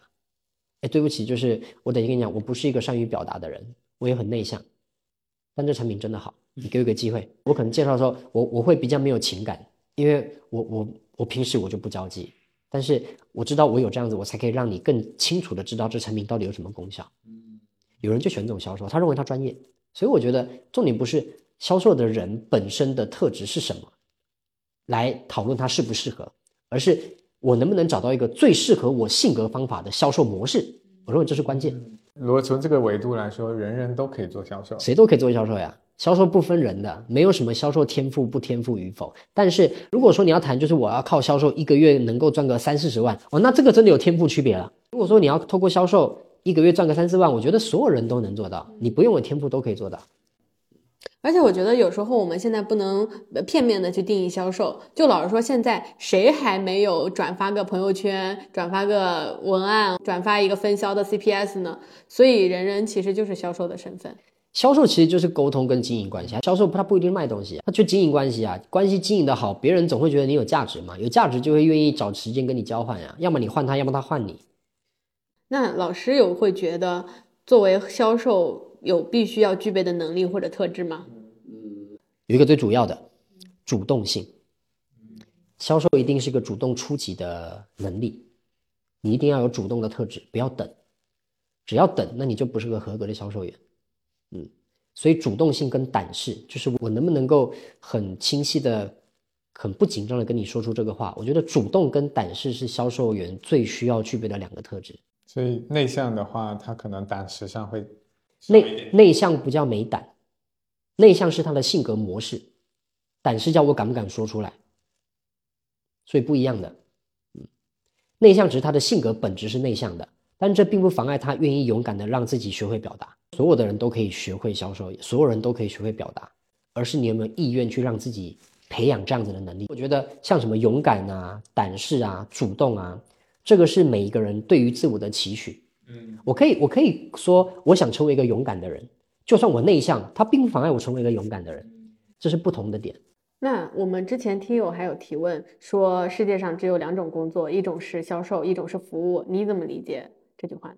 服务不是就包含在销售里面吗？服务就是一种价值体现啊。销售做得好的人，他一定知道怎么把服务做好。但是一个只会做服务的人，那他不一定会销售哦，因为销售的本质其实就是经营关系。就是我们听友比较典型的几类人群吧。第一类学生，第二个是上班族想搞副业，第三个是像宝妈这三类人群想要开始做销售的话，怎么入门？有什么建议？我觉得最好的方法其实是先找一个环境学，就是销售是需要氛围的。嗯，那第二个点是去盘一下目前你到底有没有收入上的空缺。假设啊，你一个月需要一万，你的主业薪水一万一，你还可以存一千，然后你也没有什么大志，我就不建议你来学销售，因为有点难启动，因为没有需求嘛。那但如果说真的要起步，第一个我认为是先找一个环境，先找一个人学，这个钱千万不能省，真的，这种这种钱一旦省，你就会走很多很多的弯路。嗯，那第二个是，当你有了环境之后，我会比较建议初期不要卖自己的产品，分销别人的产品。嗯，因为分销别人产品的好处是，你就可以不用做一个这么这么完完善的交付。但是呢，分销产品的过程要记得，你不能分销完之后你就不服务这个客户。很多人分销完之后呢，就给那个老师去交付了，他就不理他了。但是我我我大概做了十一年的 CPS，我觉得我之所以做的还可以的原因，是因为我们的分销完之后，我们会很认真的把服务做好。那现在很多人课程卖完之后就不理他了，所以我觉得分销之后的服务其实是在这个这个领域里面很关键的一个举动。这举动如果做得好，就可以培养一些未来会愿意为你买单的客户。当你未来想有自己的产品，你就可以卖得好。第三个就是，如果你真的想做销售，你必须要固定时间做固定的事。这是我很常谈的一个观念，就是假设你要做，重点不是你你每一天花多少时间，而是你每一天要有一个固定的时段挪出来，去增进你的销售能力。可能我每一天就是晚上八点到十点，那你就一你一整年都把这时间留下来，这是关键。那如果说你常常浮动，有时候想练，有时候不想练，那你的销售很难练好的。关于销售的板块，其实我们就聊完了。我们知道根源老师非常重要的身份是心理咨询师。最初认识根源老师，就是因为我想找一个大师算八字。我们就昨天的讨论，就说所有人算命最重要的两个点，第一个是什么时候有姻缘，第二个是什么时候能发财。根源老师作为一个八字的咨询师，就是。来解答一些我们听友的疑问，就是怎么样拥有贵人运和吸金体质。觉得贵人运这个事情是有人会讲说他身边没贵人，他身边贵人多，其实不是的。我会认为身边每一个人都是贵人，重点在于你到底具不具备让贵人愿意帮助你的特质。那什么叫让贵人愿意帮助你呢？我最喜欢谈的一个习惯就是学会接受别人的好意。哎，请你喝饮料，我不要。我帮你提一下，不用不用，我自己来就好了。哎，这个忙要不帮一下，没事，我自己会，我来就好了。当你开始习惯性快速的去拒绝别人的时候，你的身边的贵人就不太会帮助你。所以只要你开始学会接受，你身边的贵人就会越来越多。嗯，所以我觉得任何人都会有贵人的，当然确实会有一些八字的本身，他的贵人会比一般人多，这个是确实的。也有一些年份会让你更容易吸引到贵人。除了我刚刚提到的，就是学会接受好意之外，还有第二个叫。你要学会控制你的情绪，不要让自己在任何时候处在一个你情绪无法掌控的边缘，你就容易吸引到贵人。因为学会接受好意是一种对于自我的肯定，就是我值得你对我好。当所有人都对你好的时候，你每一次都能够欣然接受，你就会发现你的个性就会更有价值感。当你越有价值感，别人就越愿意想过来帮助你。这是一个习惯。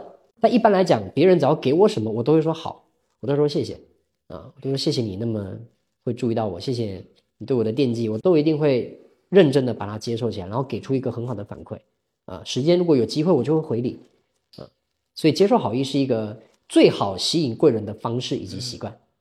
我讲一个我的小故事。老师讲的这个我太有认同了，就是不用不用，太客气了，我自己能做。因为可能从小到大，我的大部分生活习惯就是我能够独立的完成很多事情，所以呃，当时我记得我找老师算八字，我还不在杭州，然后当时我还提着一个行李箱，就是很其实很轻，里面也没有什么行李。然后老师呢就呃我在等车的过程，然后他就说我帮你提，我说不用不用，因为我觉得它没有很重。我本身我就是自己提来的，所以我可以。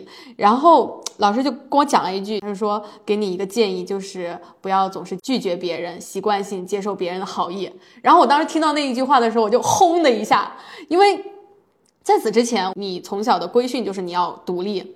然后包括之前还有一个状态，就是我不习惯接受别人的夸奖，只要别人夸我你很厉害或者你做的不错，我都会觉得没有没有，就想谦虚一下。前段时间也是在一个场合里，有人介绍我们说，哎，他们搞钱女孩最近大大播客，然后我当时就想到说，天呐，没有没有，我们小博主。然后晚上回去的时候，我就突然那个画面重复在我脑子里，我说为什么我就不能大大方方的说，对我们节目做的蛮好的？我当时还蛮想哭的，就是我从来没有。呃，能够去接受这样一份好意或者别人对你的夸奖，会让你越越活越没有价值感，越活越没有自信，能量越活越低。你可以讲说啊，很谢谢你的关注，最近我们确实挺努力的。那我觉得有获得的成绩，运气确实挺不错的。那很很谢谢你，我们继续努力。其实有时候我不觉得是我那个价值感低，我甚甚至有时候会觉得是一种谦虚的美德。就可能小时候大家就是说你要谦虚是一种美德。呃，我觉得谦虚是对的，就像我刚刚的回答，其实我也是谦虚。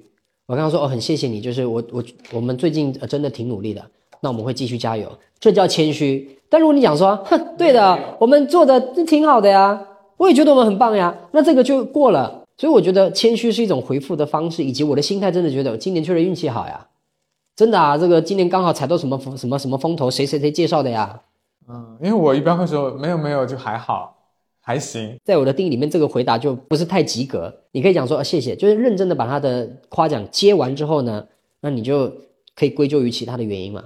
他说哦，因为刚好今年真的很多贵人的帮忙，尤其是你看，如果不是你来听我们的播客，哪能有这么好的成绩啊？这个就牵涉到销售的艺术了，就是要学会表达，学会使用正确的文字。大方的接受别人的好意和爱。对，让夸你的人也舒服。对啊，不然他得多难下台阶啊！哎，你怎么长得那么好看？没有没有，我觉得我长得丑死了。那你要让那个人怎么回啊？多尴尬呀、是不是？各位老师，你怎么长那么帅？没有，我觉得我太丑了。小时候全班都讲我丑八怪呢，对方多尴尬呀，对不对？所以还是一个将心比心。真的是情商。还有一个点是习惯，我们到底有没有习惯？嗯，习惯是解决所有事情的最好的武器啊、所以平时的一些小举动就很重要。因为因为我一个俱乐部嘛，那俱乐部其实主要我们透过每一天的播报跟每一天的讲课，就是为了让所有人可以长期的因为我们的陪伴，让他养成一些更好的习惯。然后你刚刚讲到的吸金体质啊，吸金体质其实就是学会接受好意啊。当然，第二个点是在金钱上大方一点，轻财就可以聚人嘛。嗯，你越大方，你得到的机会就越多。嗯，然后第三个就是有有些人的确实是刚好运程到了，那年会更容易赚钱啊。所以第三个它真的归归咎于学问的体系，真的有所谓的走财运跟倒霉运，这是真实存在的。那问几个具体的问题啊，就是有听友提问说，玄学赚钱是利用大家的巴达姆效应吗？我们专门去查了，什么叫做巴达姆效应，就是对号入座的意思。其实，在玄学的体系有分两个比较大的派系。玄学很特别啊，玄学是一种通过危机收钱的一种这个领域。危机更好让别人付钱嘛？你要想，哎，你这个身体要变得更好，你要吃综合他命，跟你你要不吃这个，你死定了，你明年一定会怎么样怎么样？大家都会愿意为了后者买单。只是我会认为，玄学既然它能够那么精准的去看出每个人的性格，那也因为它的精准，所以我们就可以更清楚的知道我们要怎么去改变，怎么去调整。所以，可能我自己对于易经八字的角度，更像是给一个人带来一个更好的希望，就让就就像二零一八年我不好，我早就知道我不好了，所以那年我比谁都认真。我看我在不好的时候，我是真够认真的，所以它只是一个提前知道某一些状况，那我就能够提早的去预防它。这时候就没有准不准的问题了，就是你到底会不会愿意认真的去面对自己性格的问题。就如果他对于自己的性格很清楚，其实透过一个工具重新的再解解读一下，那他不就路可以走得更顺吗？就是如果说你真的有这个预算或者是意愿去找一个嗯东方的咨询师，就是找算命师，你必须得让自己的心态调整好一点。如果说你是一个很容易随波逐流的、很容易受影响的，你千万不要找人家算命，你稳死的。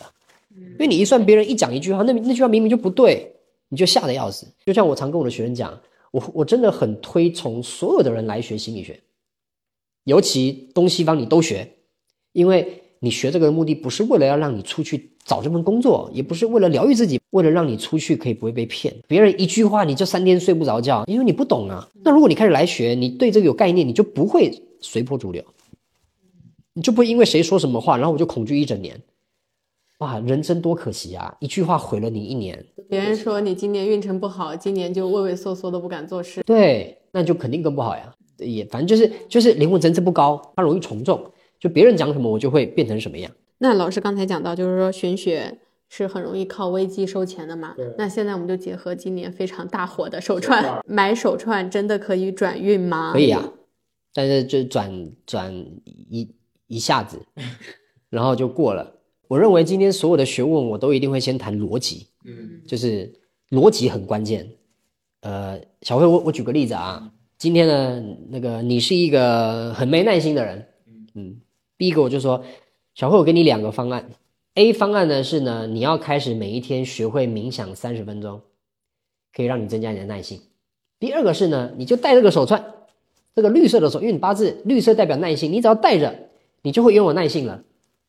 你觉得哪一个合理？戴手串让你马上有耐性，每一天学会先冥想静坐三十分钟，时间久了，你的耐心就会慢慢的有了。你认为哪一个合理？逻辑上是那个冥想，冥想合理嘛？对不对？对，从情绪上好像想要选后者，就啊，对你你你你你你会发现，一般人会选择后者，对，但是前者是有用的，我脑子都知道前者有用，后者没用了。但是手串它确实有帮助，因为我每次在做事，我看到手串就会提醒自己，我得有耐心，有帮助，只是它的帮助是短暂的，嗯，非常非常短暂的。但是这个点在于戴手串听的那个人，他的他的灵魂层次有多高，嗯，他层次越高，他戴着越有效。也就是我们听到人讲一命二运三风水，为什么那个三风水一定是有钱人接触风水？因为他已经对于自己有一个很强大的自控能力了。嗯，这时候风水对他来讲就有效果。但是对于一些没有自控能力、赚的钱又少、又穷的要死、每天情绪那么暴躁，他带天珠在身上都没帮助。真的，但是我认为它是有效果的，心情上的效果，实质上的效果这确实没有这么大。嗯作为一个提醒的小物件，对是 OK。嗯那如果不靠这些呢？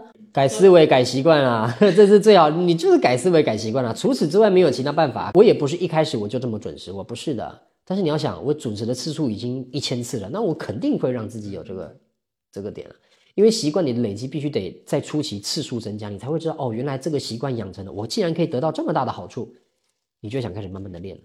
嗯，所以这个改命的关键其实就是改掉你的习惯跟思维。如果说你一一直养成习惯，然后呢，你再戴一个手串哦，那这时候会有点加分的，因为我每看到它，我就会二次提醒自己一次。但是我手串我不要卖钱，成本二十块我就卖你二十块，我就当送你的，嗯，因为我知道它的效果只是好不好看的问题而已。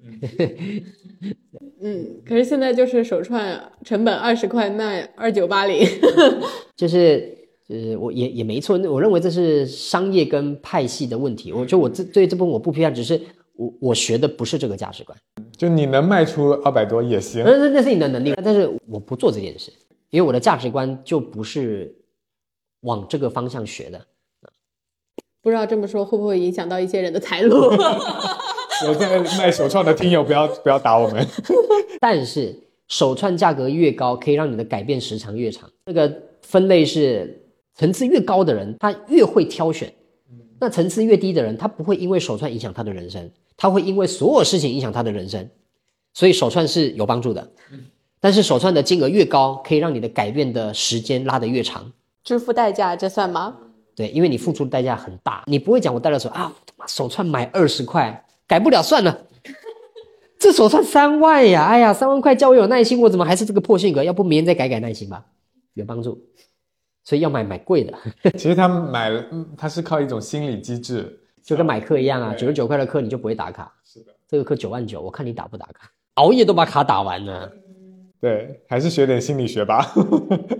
我非常的推崇的，所有人都要一定要去学心理学。前面你也提到说，从日常的生活中点滴行为去积累这些好的习惯，有没有不太好的习惯会就破财呀、或者破你的运势啊？不记账啊，啊、又点我了。不记账啊，明明收入就没那么高，然后你还常常花超出自己预算以外的钱啊，花钱凭感觉不凭这东西到底实不实用啊？在收入还不够的时候只凭感觉，那肯定穷的呀。再来是你你不习惯善待人啊，你不大方呀，这些其实都会断的财路的啊。然后不尊重钱，就是钱进来我随便花，这这东西买了东西回到家啊不要你就放着就算了，这种都这些其实都是一个会会破财的坏习惯。但记账很重要，就我虽然讲记账重要，但是我记账是从今年初才开始维持的，我有三十六年是不记账的，但今年从记账到现在我没有停过。那我现在也会持续记的原因，是因为我发现到记账有一个很大的好处，呃，记账它可以帮助我们对于金钱有敏锐度，可是确实有些性格对于记账跟对于财务就没有太大的感觉。就刚刚老师讲到的金钱敏锐度，我自己的体感啊，就是你每天都有凝视你有没有收入，然后你的开支是不是超出了预算。对于上班族来说，我的工资是月底就会达到的，那我记账可能更多的是去控制我的支出，不会是一些铺张浪费和不实用的花销。对于自由职业和其他的做副业的账本来说，就是我如果持续没有进账，我就可以。对自己的一个提醒吧，就是我现在做的事情是不是和我想要达成的那个收入目标有关？我这么说，成长来自于记录。这个记录不管是复盘、写日记、记账，还是去写你每一天吃什么、能不能瘦，都一样。也就是记账的本质就是一种记录。人生要成长，你如果没有记录，你就没办法回溯，没法回溯，你就没法找出过去的问题点在哪里。所以记账这件事情只是一个行为，不止金钱，所有事都得记账的。那有人就会说，那记账有没有用？我先记再说，先记一年再说，你管它有没有用？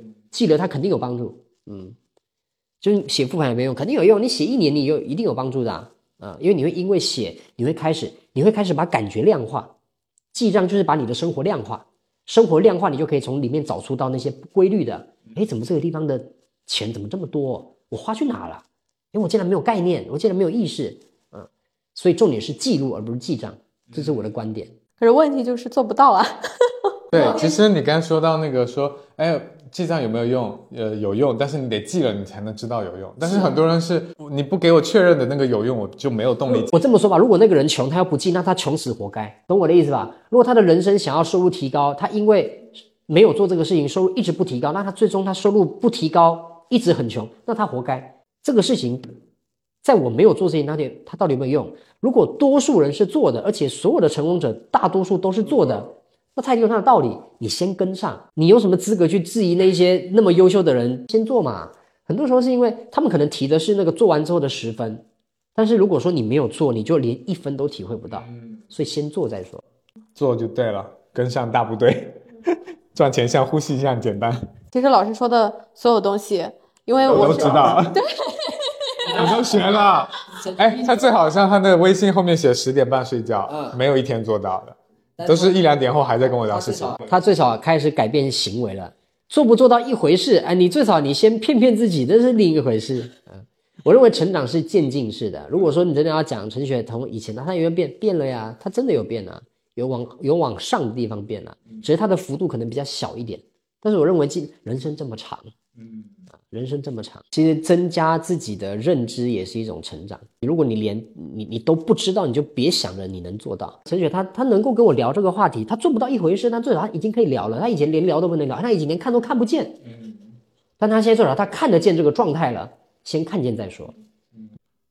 不是之前流行一句话叫“你永远叫不醒一个装睡的人”吗？你得先觉醒，对你才可能有改变。我认为赚钱很重要，是因为在这世界上很多事情真的有了钱之后，可以让你变得更加的方便。但是既然想赚钱，那就要有一个意识是赚钱其实很难，因为赚钱是一个多维度的事情，不是一个单一的事情。除非你当上班族，不然赚钱是个多维度的事情。那如果说你真的对这个有兴趣，真的想要让自己赚得更多的钱，一定要一定要把一些步骤做得更扎实，例如。你想要学销售，你就得每一天认真的沟通。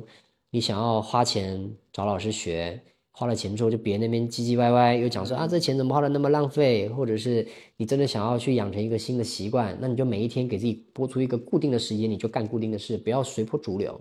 因为赚钱本来就很难。如果说刚好这个听友们，你们刚好对于目前的赚钱，就希望自己赚更多钱的，你要有个心理准备是这条路不好走。如果你想脱离上班族的话。啊，然后第二个是，如果你想做副业，千万记得不要冲动把主业辞了。在你的副业的收入没有超过主业一点五倍，并且超过一年以上，都不要把你的主业辞了，也不要轻易的把你主业辞了，这是个很可怕的风险。我自己有做一个俱乐部嘛，那俱乐部我们主要谈的是人生的基本功，从爱情，从培养关系，从关系的维护到销售、沟通、写作，就是是一个全方位的社群。那我们很认真的在每一天陪伴所有人，每天晚上讲课讲了两年了，我没有断过。我是我们全所有人里面最勤奋的一个人，我没有断过我的讲课。就那里面我们会很认真的陪伴所有人去增加一些你的基本能力，对基本素质。那这能力呢，它就可以帮助你赚钱上可以变得更轻松啊。所以如果说今天你们真的想找一个好环境，对，不妨考虑考虑我。这我觉得我们的俱乐部做的还挺不错的。然后我自己感受，就刚刚老师讲到，就是说赚钱很难的这件事情啊，我是在非常好运的年份遇见根源老师的。当然那个是好运的末尾了，所以给根源老师付的学费，真的就是我那个时候，因为赚钱很轻松，也比较膨胀。如果再晚一年，我可能都付不起这个费用。然后也是因为在此。在当时很膨胀，觉得赚钱很轻松的转转年，就遇到了非常不好的年份。真的就是太惨了！我现在想想，我去年有一天，我我我就感觉到我的人生已经无望了，就瞎折腾，做了好多事情都没有结果，然后干什么都亏钱，然后跟老师咨询，然后老师把我的八字在一张大纸上写开，然后跟我说我今年的年份是有多差劲。今年吗？去年，然后后来我就说那怎么办呢？然后老师就说，我其实很想得到的答案依然是有什么解救的办法。然后老师的答案依然是就重新打基础啊。我自己在运程不好的时候，我也是这么来的，而且这是唯一的路。嗯，这是唯一的路。所以我觉得我自己在认识根源老师之后，我整个人可能气质确实有变吧。就是我现在愿愿意相信，慢慢的做事情，嗯，不要去争一朝一夕。以及我觉得听搞钱女孩听一两期节目，大家可能也很难改变。但是我觉得持续的去听，然后和我们一起用这种慢慢被影响的方式，然后改变，我觉得就是很大的价值了。是的，所以我们呃一百期更新的这个 flag 不能倒。还有一个问题就是老师怎么看待“搞钱女孩”这个标签？挺喜欢的，因为我认为搞钱很重要。但是搞钱的过程要记得关注自己的情绪，就是千万不要因为钱而去放弃了自己坚持的某一些小小的原则。当然，这个前提是你一个月赚的钱如果不到三万，那你就不要有太多的原则。赚钱的过程，你肯定会遇到很多的不愉快。你的兴趣，你天天做，你也会不愉快。所以，搞钱这件事情，与其去思考要不要做兴趣的事情，还不如思考怎么在每一件事情上找到一个自己最喜欢的方法来做。嗯，把基础功打好，搞钱一定是可以搞到的。所以，我很喜欢这个主题。感谢根源老师做客我们搞钱心法这个系列，然后也祝大家就是在搞钱路上。呃，调整好自己的状态，不管是经历低谷还是顶峰，都能够心态都要稳啊，不要崩。嗯好，谢谢大家。